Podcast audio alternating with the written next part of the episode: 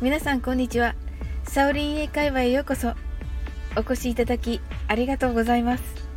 本日は81回目の放送です。今日は先日の3日にいただいたコメントにお礼を言いたいと思います。1件目はカナエルの英語部屋のカナエルさんです。カナエルさんのコメントは無理なく進めるからいいですね。歌の見本まであるなんてすごいですね。でした。カナエルさん、ありがとうございます。この時はクリスマスに向けて一曲を少しずつ解説を入れながら一緒に歌うという企画をやっていました。最初はまだ始めたばかりで手探りの状態でした。歌にも自信がなかったのですが、カナエルさんのコメントがすごく力になりました。本当にありがとうございます。次はサリーズ・イングリッシュのサリーさん。サリーさんのコメントはサオリンさん素敵。クリスマス企画いいですね。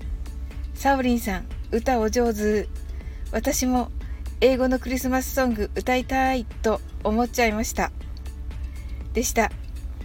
サリーさんありがとうございます。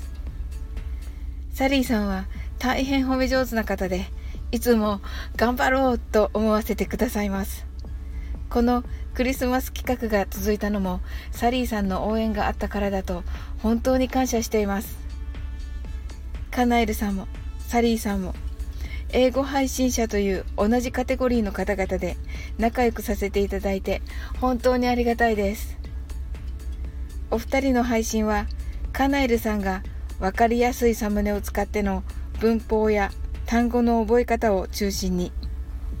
サリーさんが時事英語と単語の反復とご自身の色がちゃんとあって配信の内容も素晴らしくすでに人気のチャンネルです。